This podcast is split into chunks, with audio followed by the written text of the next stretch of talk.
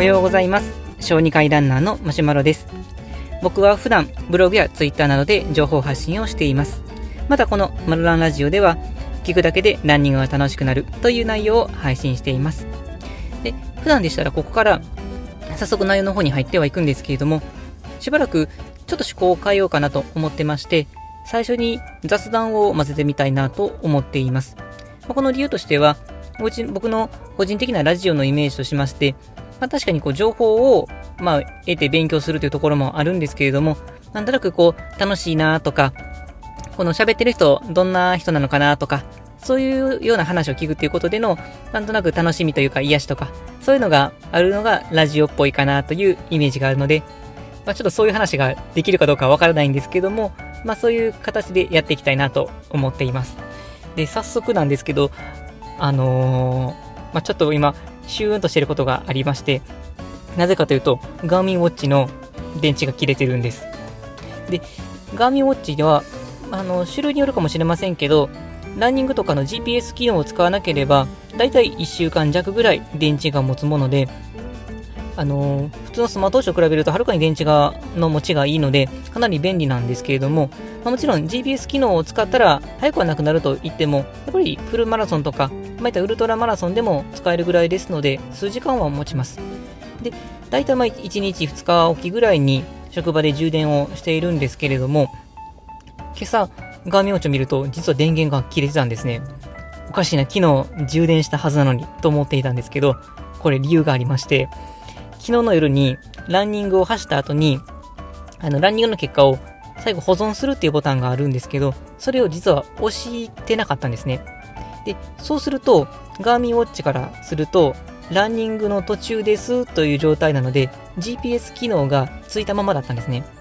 そうすると GPS 機能がついてると、電池の消費が早いので、まあ、持っても数時間、まあ、一晩はなかなか持たないので、朝になったら電池が切れているという状況だったんです。で、そうするとですね、僕はガーミンウォッチの充電器を職場に置いているんですけれども、今充電できなくて、で、ガーミンウォッチが電源ついてなくて非常に困っています。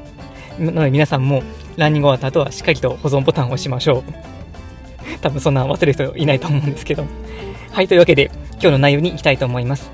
で、今日の内容は僕が最近読んだ本の中でこれはちょっと試してみたいな、でも、ちょっと勇気がいるな、そういう内容をお話したいと思います。で、それは何かというと、ランニングシューズっていうのは、実測とほぼ同じぐらいのサイズを選ぶという内容です。今回読んだ本というのが、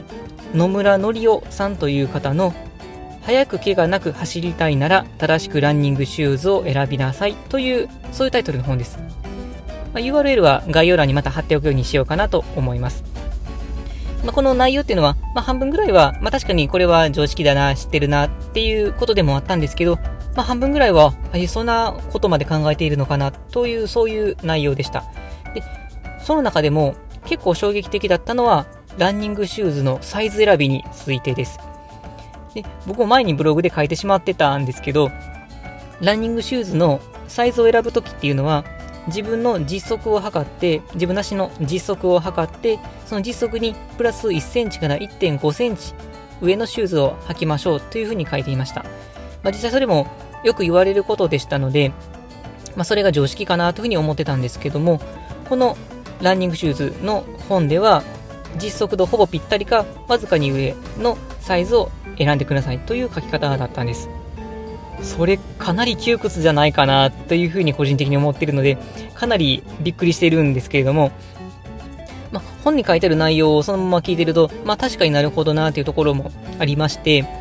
まあの、ウォーキングシューズ、歩く用のシューズと、ま、ランニングシューズっていうのは、まあ、履くという行為は同じでも、実際に歩くのと走るのとでは全然やってることが違うので、同じ発想でシューズを選ぶっていうのは違うっていうのも、まあ確かにうなずけます。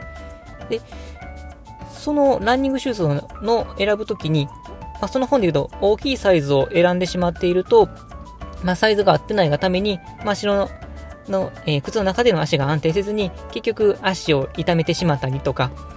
えー内えー、爪の内出血を起こしたりとか、豆ができたりとか、そういう原因になりますよ。ということで、まあ、シューズ選びはしっかりとしましょう。で、そのサイズは実測のほぼぴったりがいいですよ。というふうに書いてあったんです。ほーと、確かに聞くとそうかなと思いつつも、今まで何足もシューズを買ってきましたが、まあ、プラス1センチから1.5センチぐらい目安に買ってましたので、なかなか勇気がいりますね。で、でなので、あの、今思っているのが、安いシューズで試しに実測と同じぐらいのサイズを買ってみて走ってみようかなとは思っているところです。まあできたら、まあ合わなくても損した気持ちにならないような、できた2、3000円ぐらいの、まあ、そんなシューズなかなかないんですけど、あたりで見つかればいいなとは思ってはいます。まあ、もしこれでうまくいくようであれば、僕も、まあ、爪の内出血は長い距離を走ると結構な頻度で出てましたし、あの、場合によっては、走る時の速さっていうのも速くなるかもしれませんので、一度、まあ、検討はしていきたいなと思います。さて皆さんはどんなサイズのシューズを履いてますでしょうか？実測のプラス1センチか1.5センチでしょうかそれとも実測とぴったりでしょうか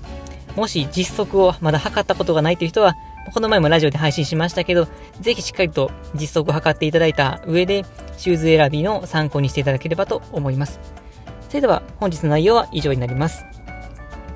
最後まで聞いていただきありがとうございました。もし質問などがあればコメントいただければ幸いです。それでは今日も良い一日をお過ごしください。さようなら。